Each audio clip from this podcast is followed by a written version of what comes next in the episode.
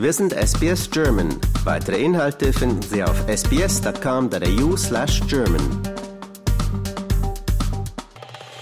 Niue ist ein winziges Korallenatoll umgeben von Ozean.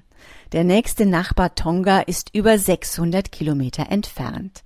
Das Meer spielt deswegen eine große Rolle im Leben der Inselbewohner. Schon wenn Niueaner Babys sind, nehmen ihre Eltern sie mit an die Küste und werfen sie ins Wasser, damit sie schwimmen lernen. Der Schutz des Meeres ist deswegen eine der Prioritäten des kleinen Inselstaates. Um seine Hoheitsgewässer vor Klimawandel, Überfischung und Verschmutzung zu bewahren, hat Niue einen neuartigen Plan entwickelt. Ein Naturschutzmodell, das Bereichen im Meer einen monetären Wert zumisst. Für diese Bereiche sucht die Insel nun Sponsoren, Einzelpersonen wie auch Unternehmen. Ein Quadratkilometer Ozean kann für 148 US-Dollar gesponsert werden. Insgesamt stehen 127.000 Einheiten zur Verfügung. Letzteres entspricht der Größe eines Meeresschutzgebietes, das das Land geschaffen hat. Mit dem auf 20 Jahre angelegten Konzept will das kleine Land insgesamt etwas über 18 Millionen US-Dollar aufbringen. Diese sollen dazu verwendet werden, die Auswirkungen des Klimawandels abzumildern, aber auch um gegen illegale Fischerei und Plastikmüll vorzugehen.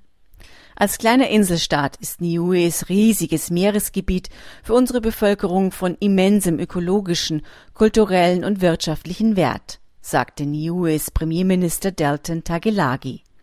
Der Ozean bedeutet für uns alles. Mit den Geldern der Sponsoren will Niue die Gesundheit der Korallenriffe und Fischbestände überwachen, sowie Küstenmanagementpläne für die 14 Dörfer der Insel aufstellen. Geld soll auch in Bildungsprogramme und Stipendien für Kinder und Gemeindemitglieder fließen, die sich für den Schutz des Meeres einsetzen. Niue, das einen Assoziierungsvertrag mit Neuseeland hat, ist wirtschaftlich auf Tourismus, Landwirtschaft und Fischerei angewiesen.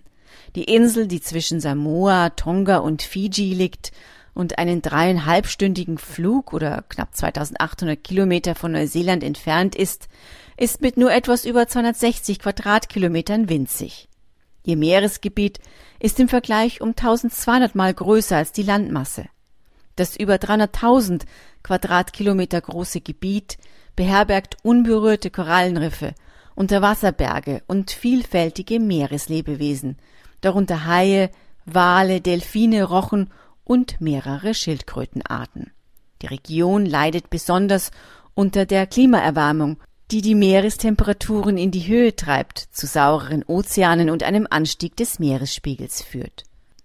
Da die weniger als 2000 Bewohner der Insel eng mit dem Meer verbunden sind, hatte Niue auch vor dem innovativen Schutzprogramm bereits Schritte unternommen, seine Meeresgebiete zu schützen. Im April letzten Jahres erklärte Niue seine gesamte ausschließliche Wirtschaftszone, ein Gebiet etwa so groß wie Vietnam, zum Mehrzweck Meerespark Niue Nukutuloea.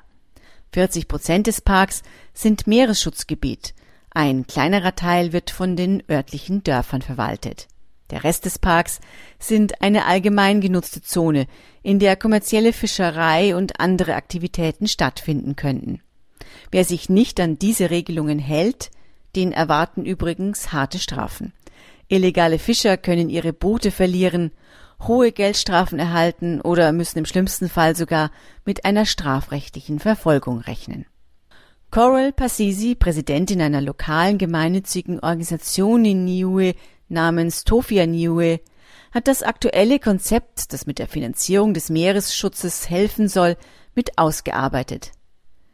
Das Meeresschutzgebiet Moana Mahu macht 40 Prozent der Gewässer der Insel aus erklärte Passisi vor kurzem in einem Gespräch mit der Unternehmensberatung McKinsey. Sie hätten sich hingesetzt und im Wesentlichen berechnet, was kostet es die Regierung und die Bevölkerung von Niue, das über einen Zeitraum von 20 Jahren effektiv zu bewältigen?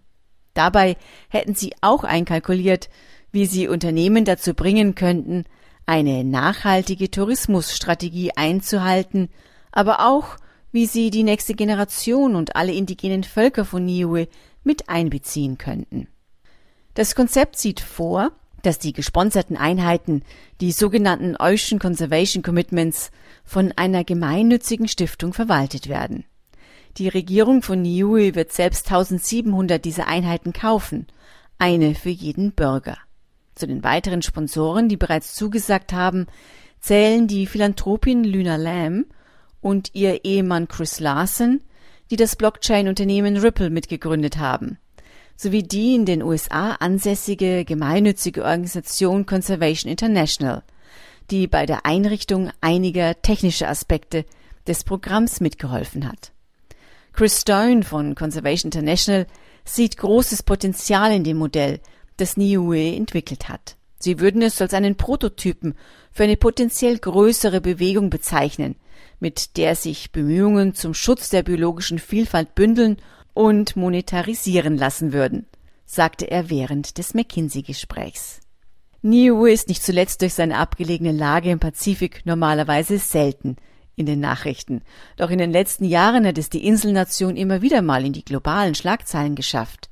Einmal verdankte das Eiland dies der vermutlich einsamsten Ente der Welt.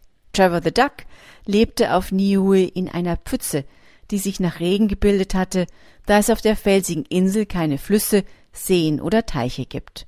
Die Einwohner Niues rätselten damals, wie der einsame Migrant auf die Pazifikinsel gelangt sein könnte. Hatte ein Sturm die Ente von Neuseeland bis auf die kleine Insel geblasen?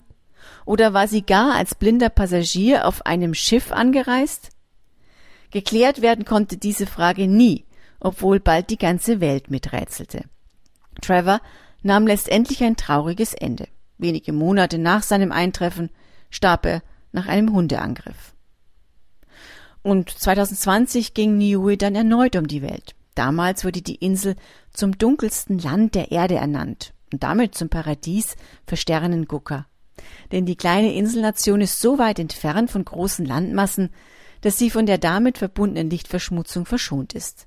Der Blick auf den Nachthimmel ist auf der kleinen Pazifikinsel so klar wie in keinem anderen Land der Erde.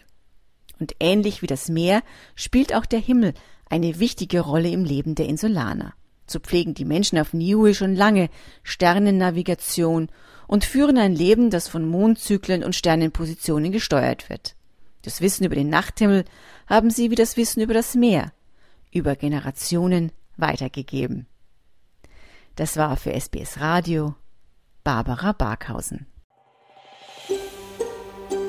Lust auf weitere Interviews und Geschichten? Uns gibt's auf allen großen Podcast-Plattformen wie Apple, Google und Spotify.